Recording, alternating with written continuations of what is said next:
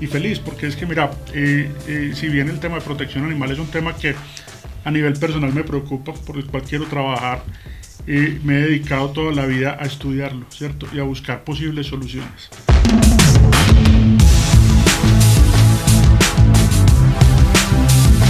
Hola, ¿cómo están? Bienvenidos a un episodio más de nuestro podcast No es solo un animal. La verdad es que hemos tenido en nuestros últimos episodios unos invitados de lujo. Y el de hoy, miren, está muchísimo, muchísimo, muchísimo mejor. Quiero presentarles a Alejandro Gaviria, él es coordinador del equipo Gelma. Hola Alejandro, ¿cómo estás?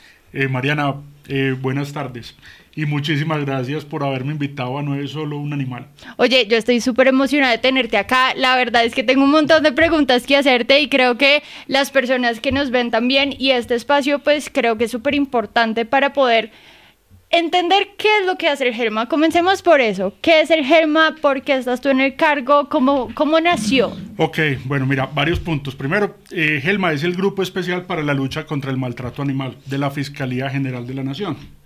Eh, yo soy Alejandro Gaviria soy fiscal coordinador de GELMA. Eh, GELMA nace, ah, bueno, eh, es necesario aclarar cuáles son los antecedentes. En Colombia el maltrato animal siempre había sido una contravención. Estaba contemplado en la ley 84 de 1989, a pesar de que año tras año cada vez hay mayores casos. Y le hacían modificaciones. De maltrato. No, nunca la usaron o no la usaron adecuadamente. Porque lo que entiendo de esa ley es que como las penas eran irrisorias y estaba súper desactualizada. Claro, pero, pero falso, no, las penas nunca fueron irrisorias, es decir, en la, ley sí decía multas de 5 mil a, 100 mil pesos. Lo que pasa es que esa era la facilidad del, servidor público, ¿cierto? Es decir, mientras menos tuviera que hacer, más, fácil. Pero uno tiene que interpretar la ley, que las leyes que les hablan de multa eh, a la luz de salarios mínimos legales mensuales vigentes. Y yo te voy a contar una, una historia. En esa época yo la aplicaba en Medellín en una inspección de policía y las multas de nosotros eran hasta 3 millones de pesos. Entonces sí se podía, ¿cierto? Simplemente era voluntad. Es decir, para trabajar por los animales no necesitamos, ojalá tuviéramos leyes ideales, pero lastimosamente no las tenemos. Y por más leyes que saquen, siempre va, va a haber un déficit. ¿Por qué? Porque los avances eh, científicos, los avances sociales y los avances jurídicos no van de la mano. ¿Sí me entendés? Primero es lo científico, avanza más rápido la ciencia, después avanza la sociedad exigiendo resultados y por último avanza el derecho a través de leyes. ¿Cierto? Entonces unificar esos tres criterios se hace bastante complejo. Y yo creo que es uno de los mayores retos. Total, sí, o sea, es decir, eh, eh, desde Helma aplicar la ley es garantizar que no sea letra muerta. Es decir, que no pase lo que pasó con la ley 84, que muy pocos la aplicábamos. No, tenemos que demostrar que si en Colombia el maltrato animal tiene unas sanciones, buenas o malas, lo que sea, se está aplicando, ¿cierto? Porque con eso pasan muchas cosas. Primero, se garantiza que haya justicia. Segundo, se desincentiva que exista maltrato. Tercero, la ciudadanía ve que efectivamente se está haciendo, así tengamos críticas, es decir, eh, es lo que les decía, leyes, leyes perfectas no van a haber ni van a existir, entonces tampoco podemos quedarnos en no la aplicamos hasta que no tengamos una ley perfecta, porque entonces si no los últimos, eh, quienes van a perder son los animales y nosotros como sociedad. Total, total. ¿Cómo funciona el Grupo Gelma? Ok, bueno, te cuento. Ah, ah bueno, eso voy. En el 2016 eh, la ley 1774-2016 incorpora en el Código Penal los delitos contra la vida, la integridad física y emocional de los animales, lo cual resumido es el maltrato animal. Artículos 339A y 339B. Y podemos decir que en Colombia la ley más importante en temas de protección animal en los últimos años es la ley 1774. Total. ¿Y esa ley por qué se da? Sencillo, porque la ciudadanía exigía cada vez más y era más consciente de que los animales están siendo maltratados que es un detonante, que lo que le pasa a un animal le pasa a una persona después, ¿cierto? El tema de violencias interrelacionadas, y el Congreso de la República en un ejercicio de seriedad respondió con esa ley. Es decir, eh, incorporó el maltrato animal en el Código Penal. Eso fue en el 2016, posteriormente en el 2019, más o menos entre octubre y noviembre, eh, nace GELMA, que es el Grupo Especial para la Lucha contra el Maltrato Animal en la Fiscalía General de la Nación, ¿cierto? Eh, después empieza, empieza a funcionar. Eh, yo llego en septiembre de 2020 Eh, y Gelma es fortalecido por el señor fiscal, el doctor Francisco Barbosa Delgado, para quien los animales también son importantes y es un tema de civilidad. Es más, dentro del direccionamiento estratégico de la Fiscalía del 2020 al 2024, el maltrato animal es uno de los delitos priorizados. ¿Qué significa esto? Que todo el, que todo el andamiaje, toda la infraestructura, o sea, bueno, lo primero, la Fiscalía tiene una función constitucional, ¿cierto? Segundo, la función de la Fiscalía es ejercer la acción penal. ¿Y qué es ejercer la acción penal? Es simplemente eh, acusar a quien, a quien comete un delito. Y en este orden de ideas, el maltrato animal es un delito. Entonces, para la Fiscalía es importantísimo esto. Y por eso se priorizó el delito, porque no solamente afecta a los, a los animales, sino que nos afecta a todos como sociedad. Ok. De ahí entras tú, ¿y cómo es el equipo de trabajo del GELMA? cómo es como ese direccionamiento, porque es que yo creo que uno siempre habla del Helma, pero a la hora del té muy pocos entienden cómo funciona y quiénes hacen parte del equipo. Claro, mira, y Helma es un tema que no yo soy el fiscal coordinador. Helma es el Helma es un tema transversal en el interior de la Fiscalía. Actualmente la Fiscalía General de la Nación cuenta con 35 seccionales, direcciones seccionales en todos los departamentos de Colombia. En esas 35 seccionales existe al menos un fiscal y un investigador del CTI que se encargan de investigar el maltrato. No son exclusivos, es decir, investigan otros delitos Pero del maltrato, exacto. Lo atienden. Sí, eh, y eso es, entonces, por es un tema que es transversal. Es decir, caso de mal, es decir, eh, el maltrato animal se atiende en, todas en todos los territorios. Porque en todo Colombia hay Puerto Nariño hasta arriba, hasta, hasta Maicao, que es la parte más al norte de Colombia. Entonces, todo en, cualquier parte de Colombia, la Fiscalía General de la Nación está preparada para atender los casos de maltrato animal. Ok, ok. Ahora, antes de continuar, quiero preguntarte, ¿cómo llegaste tú a ser coordinador del GELMA? Ok, mira, yo te cuento un poco de mi, de mi historia. Eh, siempre, siempre me han gustado los animales, es decir, mis papás me enseñaron que, que los animales había que protegerlos, mis papás eran abogados. Mi papá era fiscal, mi mamá fue profesora de Derecho toda la vida, 40 años dando clases en la Universidad de Antioquia, inclusive montó un programa de protección, el consultorio jurídico alternativo de protección jurídica a los animales, es decir, empezó a cambiar desde la academia.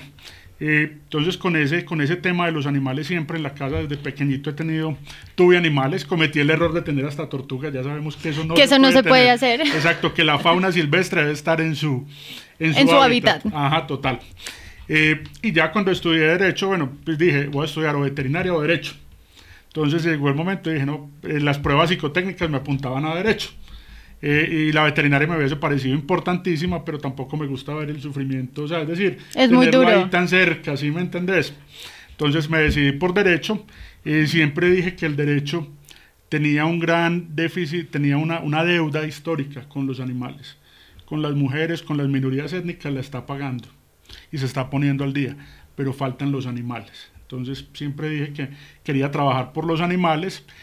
Comencé molestando a la alcaldía de Medellín por temas de animales, no tenían ningún programa eh, y los casos de maltrato eran cada vez más. Después me llamaron de la alcaldía, entré a trabajar en la inspección de lo que es hoy inspección de protección animal en Medellín, adscrita a la Secretaría de Seguridad.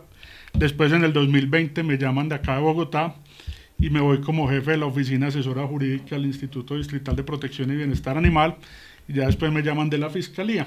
Pero también eh, durante ese tiempo eh, fui integrante de la comisión redactora de la Ley 1774 de 2016 y asesoré muchas ONGs y entidades de protección animal, porque lastimosamente ese es un tema en el cual todavía nos falta. Es decir, un montón, un montón. Yo creo que la coyuntura, y, y, qué pena que te interrumpa, pero es que acá me parece súper importante hablar de este tema, y es que lo has mencionado en este ratico que llevamos hablando, y es que yo creo que generacionalmente ha cambiado la percepción sobre los animales en el país, digámoslo así.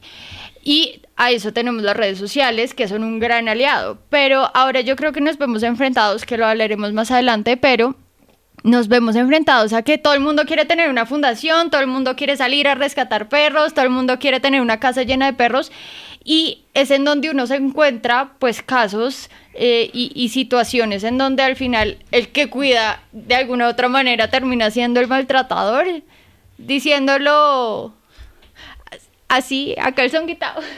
No, no, mira, Mariana, vos mencionas temas que son muy importantes y que los podemos manejar de la siguiente forma. Para uno, si a uno le gustan los animales y quiere trabajar por ellos, necesita tres cosas. Primero, eh, eh, sentimiento, ¿cierto? Corazón. Importante. que lo que le pase a un animal, que yo sienta empatía con él, ¿cierto? Segundo, conocimiento técnico. Es súper importante. Es decir, ¿qué necesita ese animal? ¿Cierto? Y entender cómo funciona. y si no soy yo, ¿quién le me puede brindar esa atención a favor de ese animal que está sufriendo? Porque la idea es que todo animal que llega donde un proteccionista es porque está sufriendo y porque necesita una vida mejor y esa persona está en capacidad de brindársela. De acuerdo. Y lo tercero que necesita es conocimiento jurídico. Es decir, qué hacer frente a un caso de maltrato, ¿cierto? Eh, denunciar, sí, pero ¿cómo denunciar? Son las redes sociales las adecuadas para denunciar un caso de maltrato. De acuerdo. Y todo eso, y lastimosamente nos quedamos en uno solo, en corazón, ¿cierto? Total. Entonces, y es una crítica constructiva, es decir, yo soy feliz cuando, cuando se generan este tipo de espacios porque esto le amplía la mente al defensor y lo lleva a otros niveles y hace que y le genera dudas y hace que aclare esas dudas, ¿cierto? Y no solamente se quede desde el apasionamiento. Sí, total. Es que era importantísimo hablar de ese tema porque, porque pasa y tú lo vives día, día a día en tu trabajo y tú estás enfrentado como a todo el mundo. Alejandro, bueno, ¿en dónde ibas? Entonces, eh, ¿asesorabas a organizaciones? ¿Te llamaron de Bogotá? ¿Qué sigue después de eso? No, eh, me llaman, estaba en el Instituto Distrital de Protección y Bienestar Animal y me llaman de la Fiscalía, me invitan a, a presentar un, bueno, pues a presentarme inicialmente no lo iba a hacer, terminé aceptando. Me demoré como seis meses en ese proceso hasta que, hasta que acepté y feliz, porque es que mira, eh, eh, si bien el tema de protección animal es un tema que a nivel personal me preocupa, por el cual quiero trabajar, eh, me he dedicado toda la vida a estudiarlo, ¿cierto? Y a buscar posibles soluciones. Entonces, mira, yo soy abogado, tengo una especialización en Derecho Ambiental y Desarrollo, tengo otra especialización en Derecho Procesal Penal, Actualmente estoy cursando una maestría en Estrategia Geopolítica en la Escuela Superior de Guerra y a cuanto curso a favor de los animales eh, y del medio ambiente. Eh, Ahí estás. Sí, exacto, sí, porque es que uno tiene que aprender, es decir, uno, uno tiene primero que, que nutrirse para poder proponer, ¿cierto? Y para poder buscar bajar esas soluciones a la realidad del país y a la realidad de los territorios. ¿Qué ha sido lo más difícil o retador en este periodo que, que desde que el Helma existe y tú estás en la cabeza? Y básicamente lo primero es entender que no solamente perros y gatos son maltratados, sino que cualquier animal puede sufrir, mal, es susceptible de sufrir maltrato y acá nos vamos con otras cosas. En Colombia la clasificación legal de los animales se da en animales domésticos, que son los de abasto y los de compañía, ¿cierto? Es decir, aquellos que están en nuestra casa, perros y gatos, eh, aquellos que son los animales de abasto o de producción o de consumo humano, que son las vacas, los cerdos, las aves, las, las ovejas, eh, las cabras, los búfalos, etcétera, los caballos, eh, la fauna exótica, que son aquellos animales que cumplen su ciclo vital en otro por fuera de Colombia que el hombre los ha introducido en nuestro país y que perfectamente pueden alterar los ecosistemas si se da un mal manejo. Y la tercera clasificación legal de los animales en Colombia es la fauna silvestre, que son todos aquellos animales que cumplen su ciclo en el territorio nacional, que hacen parte de los ecosistemas, que cumplen un papel importantísimo, que son, son patrimonio natural de todos los colombianos, es decir, de, todo, de cada uno de nosotros y de los oyentes y de los que vean, el programa, eh, y su protección está en cabeza del Estado, ¿cierto? Y son animales que tienen que estar en la naturaleza, nunca deberían estar en manos de un particular ni en una jaula, ¿cierto? Porque acá yo siempre utilizo y aprovecho para poner un ejemplo tener un animal silvestre enjaulado es como tener un secuestrado de otra especie. Y es la misma situación, ¿cierto? Así sea una jaula, la jaula siempre será jaula, así sea de oro. Entonces, eh, no se deben tener. Obviamente hay otro tipo de manejos que se podrían dar y hay animales que efectivamente, que por sus condiciones no pueden ser devueltos al, a la, libertad. A la libertad y se tienen que buscar otro tipo de soluciones mientras ese animal tenga, para, para darle calidad de vida a ese animal. Ok. Listo, esos son los cinco. Ahora, ¿cómo se o sea, ya estamos tipificados en cuanto a los tipos de animales, valga la redundancia. Ahora, ¿cómo funciona? Ok. Pero antes, ¿cuáles han sido los retos? Ah, bueno. Los mayores retos. Entonces, el primer reto ha sido entender que no solamente son perros y gatos, sino que cualquier animal puede ser susceptible de maltrato. El segundo reto, que la entidad entienda que es un tema transversal, que Gelma no somos unos pocos, sino que Gelma es, también hace parte de esa columna vertebral de la Fiscalía General de la Nación. Y tercero, eh, el tema de, de, los, de, que la ciudadanía entienda qué es maltrato y qué no. ¿Cierto? Porque ahí vamos, ahí tenemos muchísimas aristas y muchísimos puntos de vista. Entonces, no sé si querés te explico. Explícalo porque, mira, esto, por favor, saquen una notica, no sé, pónganlo en la nevera para que se, se, se, acuerden de esta información porque me parece demasiado importante. Ok, mira, la ley 1774-2016, ah bueno, primero no, la ley 84 de 1989 hablaba del maltrato. Y después la, la ley 1774 también habla del maltrato, pero también dice que el maltrato es la violencia, eh, violencia y todo lo que le genere daño a un animal. Y nos dice que ese maltrato puede ser simple o sencillo, o que puede ser grave. Entonces, el maltrato grave, que es el, de la, el que es delito, que es competencia de la Fiscalía General de la Nación a través de GELMA, es el que está contemplado en los artículos 339A y 339B del Código Penal. Básicamente dice el que maltrate un animal cordado eh, y el que maltrate significa dos cosas, ¿cierto? que se produzca la muerte del animal o que se produzcan lesiones graves.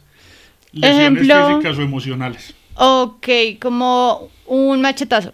Claro, sí. Apuñalar. Total. Ok.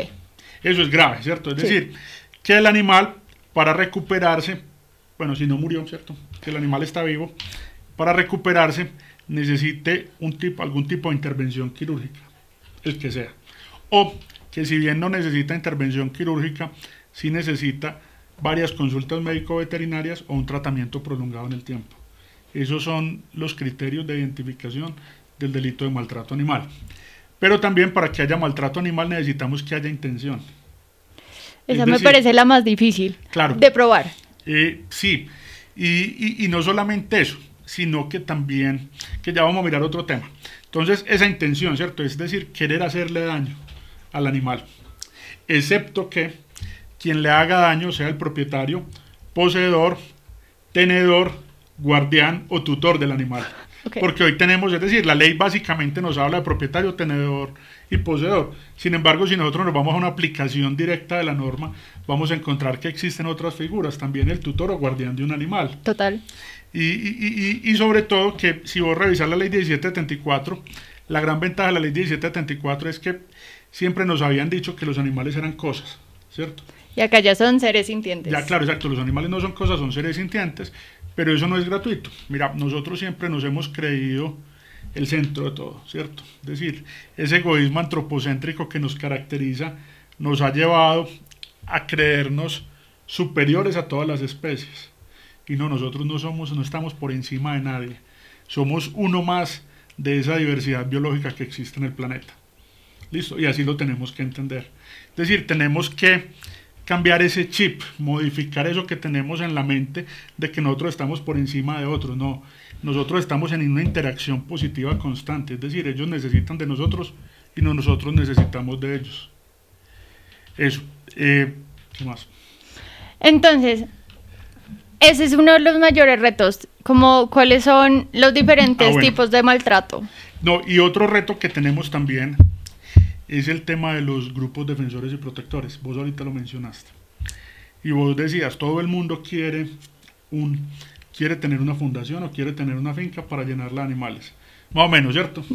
Total. Y preguntarle a cualquier niño y te va a decir eso. Quiero defender a los animales, total. Pero entonces vamos a un punto. Y el punto es el siguiente, mire, si usted se va a dedicar a eso, usted tiene que tener esos tres conocimientos que hablábamos. El tema de empatía o, o sentimiento, el tema de conocimiento técnico y el tema jurídico, además de un tema de recursos. Importantísimo. Es, voluntario recoger, recibir, atender, proteger, cuidar y salvar animales. A, nadie nos está imponiendo esa, esa obligación. Y si usted lo hace, lo tiene que hacer con unos mínimos. Entonces, ¿a qué voy?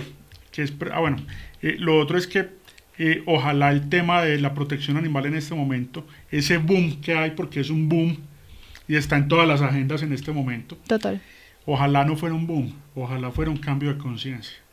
Es decir, eh, protegemos los animales porque hemos avanzado, porque somos mejores seres humanos y porque hemos crecido como sociedad. Grave que sea una moda. Eso sí me preocuparía bastante y me defraudaría que la protección animal fuera una moda y se quedara en una moda, porque las modas no le convienen a nadie, ¿cierto? Entonces, es decir, hemos recorrido un camino y, debería ser ese cambio y esa apertura de conciencia. Ahora bien, eh, ¿qué me preocupa de los grupos? Que muchas veces hay personas que dicen, sí, yo trabajo por los animales, todo eso, y va uno a revisar y está mejor el animal en la calle que con esa persona. por sí mismo que con esa persona. Y acá podríamos decir, muchas veces, nada peor para un, para un animal que un animalista. Muchas veces, ¿cierto? y se escucha un montón, porque Total. Y, y, digamos que en mi ejercicio, y esto, por ejemplo, el podcast es, es un ejercicio muy interesante porque no solo es abrirle las puertas a personas como tú, sino también entender que es que, y, y comentarios que a mí me llegan, uy, ahí llegó el animalista loco, uy, no, o sea, yo creo que eso no es gratis, y es porque al final creo que parte de la responsabilidad que tenemos como en este boom, que ojalá no sea boom, concuerdo completamente, pero es también de, ok, cómo se construye todo el animalismo en el ejercicio de poder trabajar con ustedes, con las entidades que están haciendo las cosas y que se haga bien.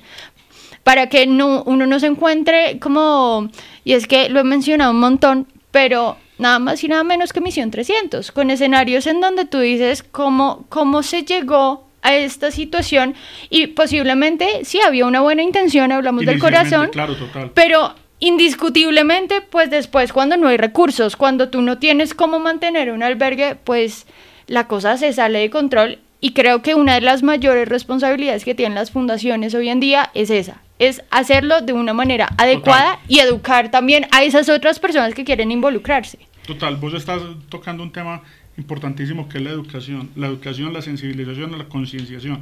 Uno con todo lo que hace y en temas de animales está educando, ¿cierto? Es decir, todos los días, ¿quién, todo va, ¿quién va a replicar lo que usted está haciendo? De ahí que un tema sacado de contexto o algo mal hecho le va a generar daño a un animal y así no debería ser. Entonces, ¿cuál es nuestra labor? No solamente, eh, no solamente para nivel personal, sino institucional, dignificar a los animales. Eso es a lo que le apuntamos. Y en la medida en que dignifiquemos esos animales, vamos a estar construyendo una mejor sociedad estamos construyendo verdadero tejido social. Me encanta, me encanta esta conversación. Es que debía decirlo. Alejandro, ¿cómo, cuántas, ¿cuántos funcionarios, digamos, que tiene el, equipo Germa?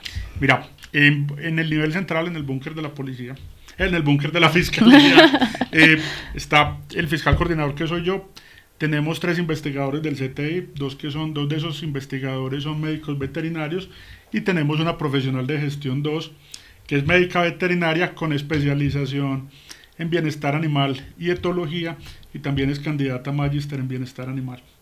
Entonces, eso en el nivel central, y lo que te decía, en cada una de las 35 seccionales, un fiscal y un investigador.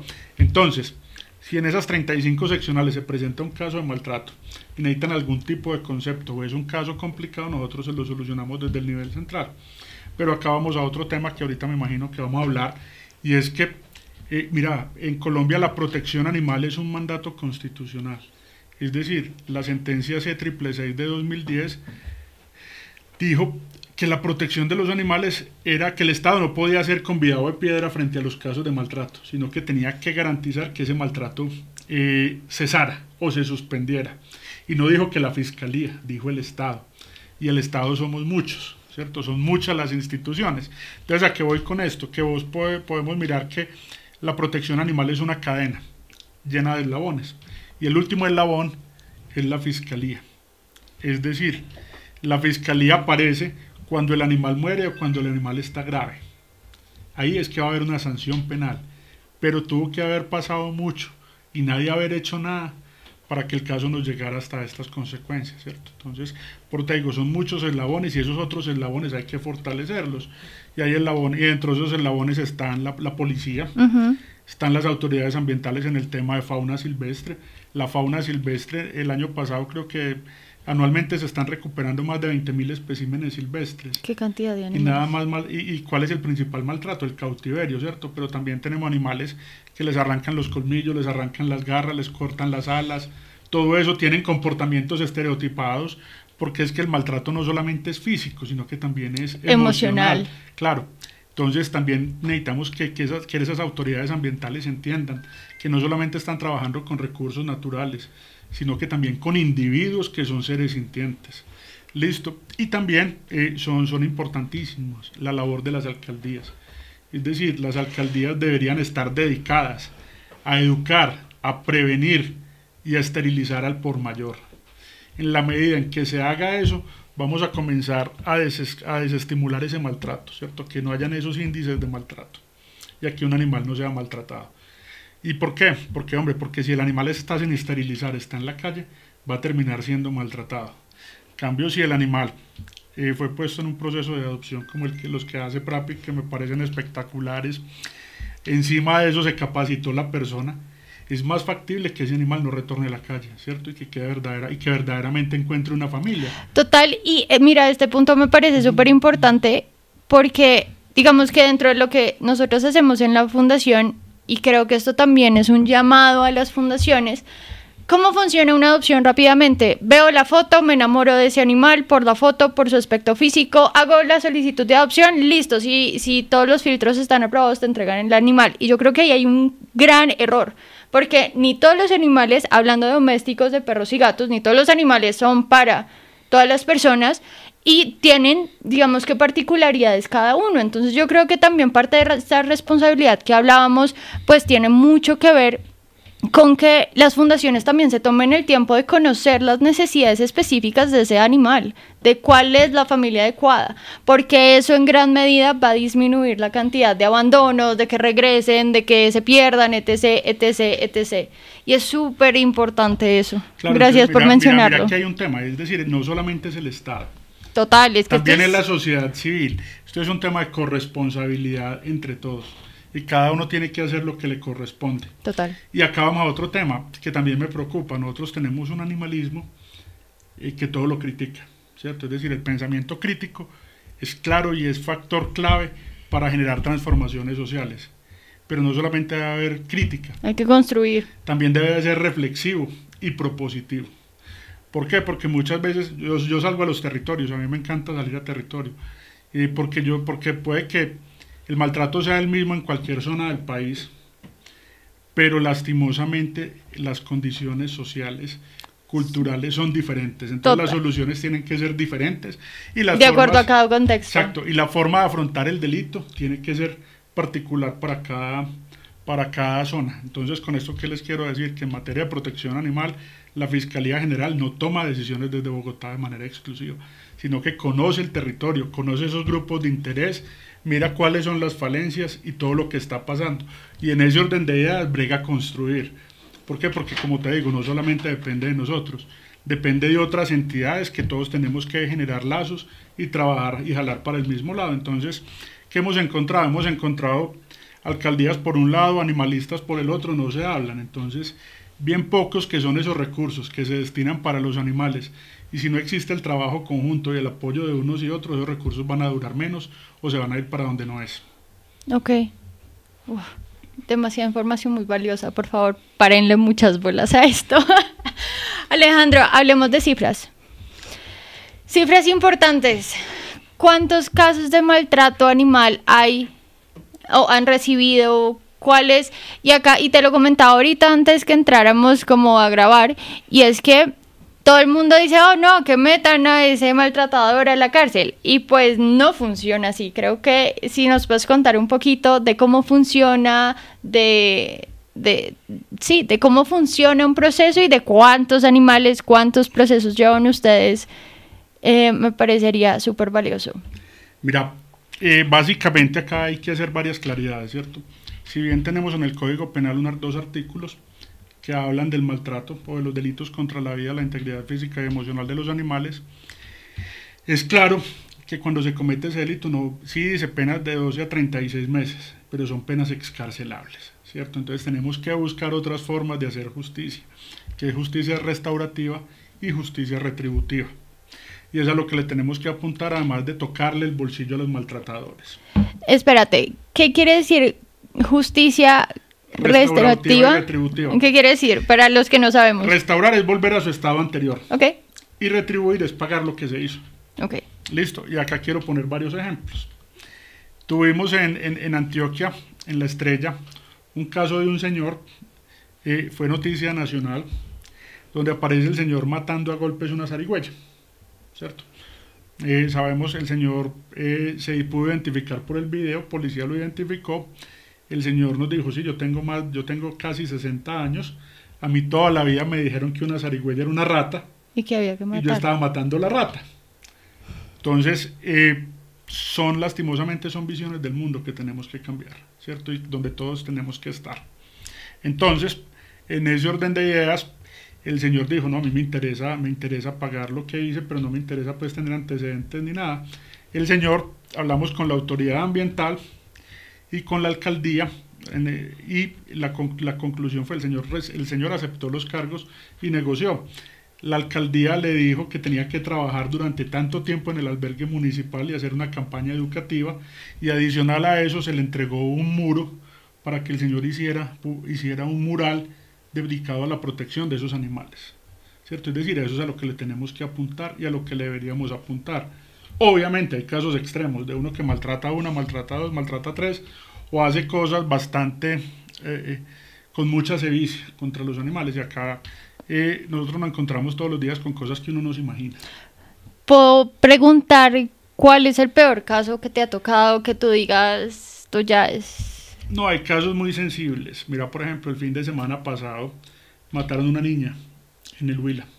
Sí. Y le mataron también la perrita. Primero mató el señor, mató la perrita, después mató la niña. Sí, le leí. Entonces son temas bastante complicados que se nos salen de toda lógica y que nos llevan a buscar otro tipo de soluciones y a tratar de ir más allá. Entonces, algo tan sencillo como eso. También tuvimos un caso en Nariño de, una, de un señor que cogió una zarigüeya y la estaba crucificando y le iba a torturar. La policía alcanzó a llegar. Entonces, es decir, o sea, ¿por qué tenemos que... Primero, porque somos expertos en hacer daño. Y segundo, ¿por qué tenemos que generar formas tan crueles de hacer daño?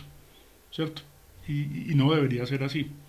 Eh, también tuvimos un caso eh, de, una, de una yegua acá en Cundinamarca que le metieron como 14 machetazos, que también fue noticia nacional.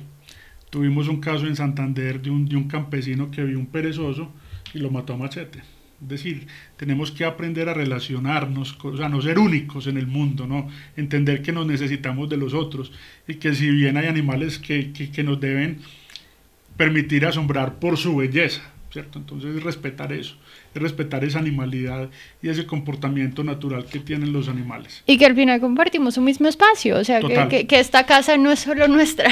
Es que el tema es sencillo, es aprender a coexistir. ¿Y que es coexistir? Que dos formas de vida puedan estar al mismo tiempo, en el mismo tiempo y lugar, no más, sin la una anular a la otra.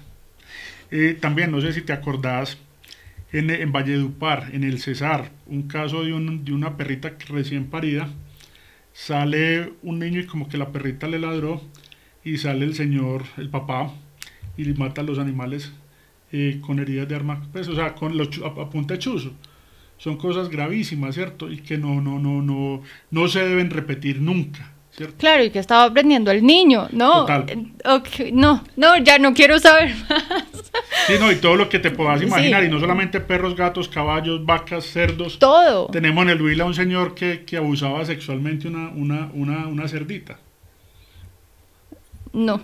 Sí, o sea, todo libre, o sea, es decir, eh, es un tema que es bastante crudo, bastante fuerte, pero estamos trabajando por él, ¿cierto? Y al final hay que contarlo, o sea, a pesar de que son noticias nacionales y que lo vemos constantemente, claro, es que acá, y acá es importante porque si uno no no es como el loco animalista, cuando uno escucha todo lo que está pasando, pues de alguna u otra manera, pues sí comienza a tener sentido un, poco el movimiento eh, y, todo lo que está pasando, porque estos casos son de verdad muy duros. Alejandro, cifras. Cifras. Eh, nosotros hasta el momento llevamos 90 condenas por maltrato animal. Eso nunca se había logrado. Que obviamente nos falta, sí, el año pasado se, eh, llevamos más de 300 imputaciones por maltrato. Felicitaciones. Sí, eso es, es más, este año llevamos ya tres condenas, 2023. ¿En serio? Tres condenas por ¡Qué emoción! Que es bastante importante. Mira, te cuento, eh, a modo de chisme, no mentira, a modo de primicia, este año, este 2023, hemos, estamos trabajando en un caso, en varios casos. Primero, estamos trabajando, no sé, también fue de público conocimiento una denuncia contra un centro de investigaciones en Valle del Cauca que investigaba con primates y no los hace en las mejores condiciones. Ese tema lo estamos trabajando y también eh, noticia nacional el tema de los barcos de la muerte. También estamos analizando ese caso, esos casos y viendo si efectivamente qué tan maltratados están siendo esas vacas, que a pesar de que sean para el consumo humano se les debería garantizar unos mínimos. Total, exacto, total, total. Entonces son casos que, que, estamos trabajando y lo otro es que el tema del maltrato animal no es un tema que, que jurídicamente se soluciona de, de, un día para otro, no. Lleva tiempo. Hay que, acá hay que tener un debido proceso y unas garantías fundamentales, es decir, nosotros tenemos que demostrar libre de toda duda que efectivamente esa persona maltrató al animal y que los daños fueron graves, las lesiones fueron graves o se le produjo la muerte. Ah, bueno, y acá quiero hacer otra salvedad. Eh, como teníamos dos tipos de maltrato, el maltrato grave y el que no es tan grave, que también tiene sanción, pero esa sanción no, no, ahí no tiene nada que ver la Fiscalía General de la Nación, sino que el tema es exclusivamente del inspector de policía del lugar donde sucedieron los hechos. ¿Y a voy con esto? Que nosotros nos estamos desgastando, nos estamos matando por sancionar literalmente el maltrato, porque haya sanción y haya justicia, pero vemos que este maltrato los inspectores no le están prestando atención. Que mientras nosotros le decimos a un alcalde, nosotros tenemos priorizado el delito de maltrato animal porque es un tema de, de criminalidad oculta, es un tema de alto impacto, es un fenómeno criminal y nos sale el alcalde diciendo, no, sí, yo estoy trabajando por los peluditos. Decir, no, ¿sí me entendés? Sí. Necesitamos coherencia en el Estado y el tema de los animales debe ser afrontado con el rigor que el tema merece. Hablemos un poquito del tema de inspección de policía, porque, y, y, lo estuve hablando esta semana justo, porque es que esto depende mucho de la voluntad. Entonces uno se encuentra, si es un policía, un inspector de policía que tiene la, el conocimiento de cómo funciona la ley, a uno le va bien. Pero si uno llega donde el inspector, que está de malas pulgas, que no le interesa el tema, que no le gustan los animales, pues no pasa absolutamente nada y uno se queda como ahí pedaleando en el aire sin poder hacer muchísimo más. Total, el tema de los inspectores de policía, tenemos casos exitosísimos. Eh, Bucaramanga, Bucaramanga sancionó, no sé, otro caso de noticia nacional. Muestran una señora en un parque abandonando un gato. Ay, sí, lo vi. La señora la sancionaron con 10 salarios mínimos legales mensuales vigentes el año pasado, son más o menos 10 millones de pesos. Bien. Eh, así tiene que ser, es decir, se puede hacer. Segundo caso importante, Envigado, Antioquia. También Envigado cuenta con una inspección de protección, una inspección ambiental, donde el inspector sanciona el maltrato. Medellín tiene inspección de protección animal exclusiva para los casos de maltrato. Bogotá tiene un instituto distrital de protección y bienestar animal y tiene unos inspectores especializados en temas de protección animal, también lo está haciendo. Cali está fortaleciendo el tema, Antioquia también lo ha estado fortaleciendo y así son, son cada, cada, es decir, por ahí decían una, una golondrina no hace verano, pero ya hay varias golondrinas trabajando, volando Haciéndolo. hacia el mismo punto, sí, sí, ¿cierto? sí. Entonces son temas que antes nadie se imaginaba y que nos pudo tomar mucho tiempo. Si nosotros miramos la ley 84 de 1989, 89, 99, más de 30 años y apenas están viendo resultados y son pequeños. Pero el tema ya no tiene reversa, ¿sí me entiendes? El tema Sí, ya no, va ya- hacia adelante. Es decir, ya acá no hay regresividad, ya nos toca seguir hacia adelante y entender que los animales también hacen parte de la familia, que hoy en día hablamos de familia multiespecie. Multiespecies. ¿cierto? Donde no solamente fue la clase que nos enseñaron, donde nos decían que familia era el vínculo, el vínculo sanguíneo, es decir, donde había identidad de sangre o vínculo civil, sino que también ya ese vínculo afectivo con perros y gatos también aplica para familia. Alejandro, rápidamente, ¿qué toca hacer si alguien encuentra un animal en estado de abandono, maltrato, en estas, digamos que, instancias, un maltrato grave? ¿Qué tiene que hacer para denunciar? Primero- ¿Cómo- lo primero cómo que es? cuando un caso para un maltrato grave es atender al animal, ¿cierto? ¿Cierto? Y buscar que ese maltrato cese. Sí, y- pero acá me refiero más como a la evidencia, a cómo es ese proceso de denuncia. No, mira, te cuento. Para cuando los casos son de fiscalía, nosotros tenemos varias, varios canales de denuncia. El primero es el correo electrónico denuncia anónima arroba fiscalía.gov.co. Segundo, tenemos la línea celular 122. Y tercero, si vos entras, bueno, también tenemos una 018000 y también en cualquier sede de la fiscalía se puede denunciar o tenemos una que es la más fácil, la página web de la policía y de la fiscalía www.policia.gov.co o www.fiscalía.gov.co ingresas, encontrás un banner que se llama a denunciar y en ese banner encontrás el maltrato animal. Ahí puedes poner toda la información que tengas, fotos, videos, historia clínica, lo que quieras subir. Toda la información. Y de una vez te entrega un radicado. Y la ventaja es que ese caso llega a la seccional donde sucedió el hecho. ¿Sí me entiendes? No es que lo van a poner a voltear por todo Colombia. Llega sino que de manera automática hace el filtro de dónde fue y llega. Pero que si necesitamos, hombre, que si denuncian, pues hombre, eh, eh, si son testigos, primero, lo más importante es que quien presencie un caso de maltrato sea quien lo denunció. No que Pepito le diga a Juanita, Juanita le diga el chisme de la cuadra. y termina el que no tuvo nada que ver poniendo el denunciando. Segundo, el maltrato animal no se denuncia en redes sociales. Las redes sociales son importantes por el tema educativo, pero lastimosamente muchas veces eh, afectan el debido proceso, la reserva sumarial, vuelven víctima al victimario. Es decir, no ha pasado un montón. para sancionar maltratadores. No para que, y lo otro es que las redes sociales tienen un grave problema y es que nos vuelven juez de todos. Mm. ¿Cierto? Y no debería ser así. Ok, listo. Anexan eh, llega radicado a la persona. Sube fotos y le llega la copia del Fotos, videos, toda la información. Y acabamos a otro tema. ¿Cómo se demuestra el maltrato animal? El maltrato animal se demuestra a través de un concepto médico veterinario. O sea, esa historia clínica tiene que estar con todos los pelos, señales y de todo. Y lo más importante, firmada por un médico veterinario con tarjeta, profesional. Eso es lo más importante, porque ese, ese es el único profesional autorizado por la ley colombiana para emitir conceptos sobre la salud de un animal. Ningún otro. Un médico veterinario. Que puede ser el médico veterinario del pueblo, de la humata, sí. Puede ser el médico veterinario de una universidad, puede ser. Puede ser el médico veterinario al cual yo llevo a mi animal también. Cualquier médico veterinario no necesita unas cualidades especiales. Listo. Después de eso entonces comienza a correr el proceso. Hablemos de tiempos, que esto es súper importantísimo que se entienda, porque es que uno piensa, listo, ya mandé, mandé la denuncia y en dos días lo van a coger. No, va a pasar. nosotros tenemos dos años para investigar una denuncia de maltrato animal. Listo, la ley nos da eso. Obviamente estamos buscando rebajar esos, esos, esos tiempos. Sí. Y que sean más, y que sean menos, menos demorados y menos largos. Listo. Eh, estamos en eso y los hemos logrado reducir pero en la medida en que la gente sepa dónde denunciar, qué aportar, todo eso va a mejorar. Y hace más fluido el proceso. Total, exacto. Em, eh, me contabas ahorita, es que estoy pensando cuál es el encargado. ¿El encargado a donde llega la denuncia se pone en contacto con la persona denunciante o cómo es? No, mira, la denuncia entra por página web. Sí. Inmediatamente después se baja a, a un sitio que se llama intervención temprana esa intervención temprana va a mirar que efectivamente haya habido intención, eh, haya sido grave o, ya, se haya producido la muerte del animal. Si no encuentra intención o no fue grave, va a decir que no es penal. Entonces se va a remitir donde el inspector de policía, donde sucedieron los hechos. Listo.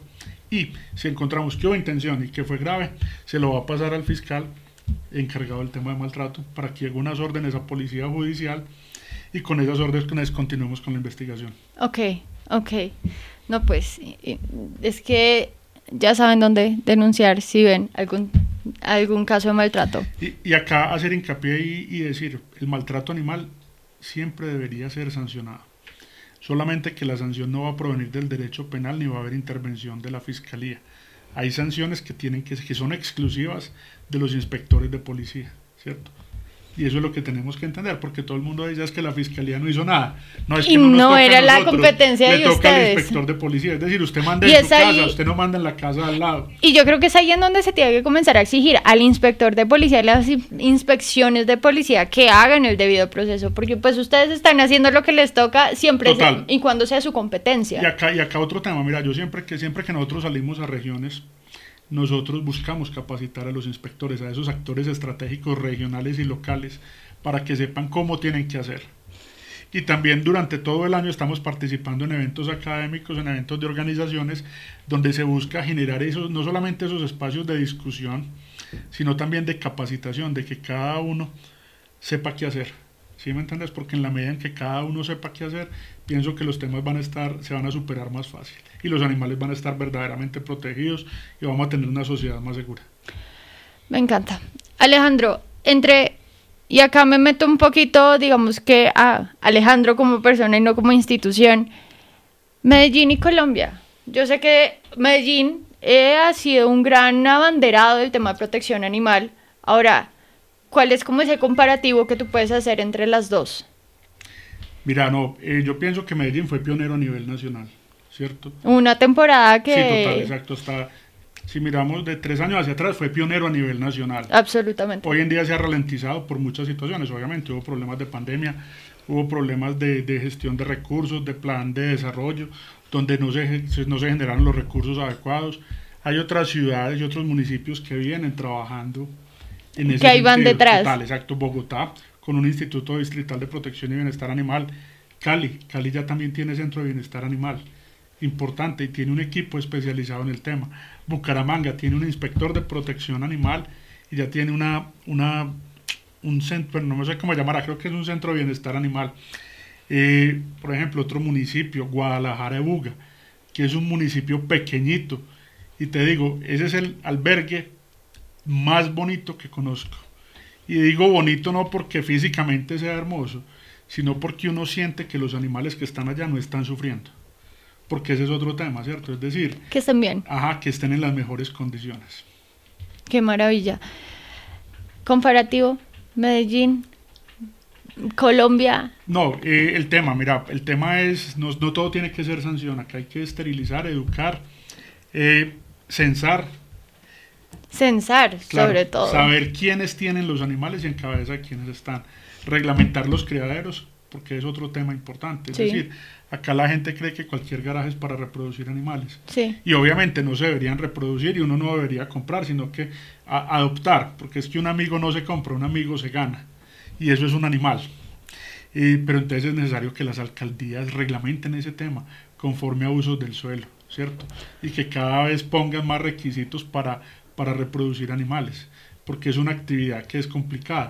Y no solamente eso, sino, mira, ¿por qué tenemos porque todavía usamos tapabocas, porque no sabemos relacionarnos con los animales, ¿cierto? Porque tenemos esa pésima relación con ellos y nos están lanzando alertas y, y por ahí nos va a llegar, nos van, no, el COVID fue la primera de muchas, vendrán muchísimas. Muchas pandemias más. Y no lo digo yo, lo dice la revista Science, ¿cierto?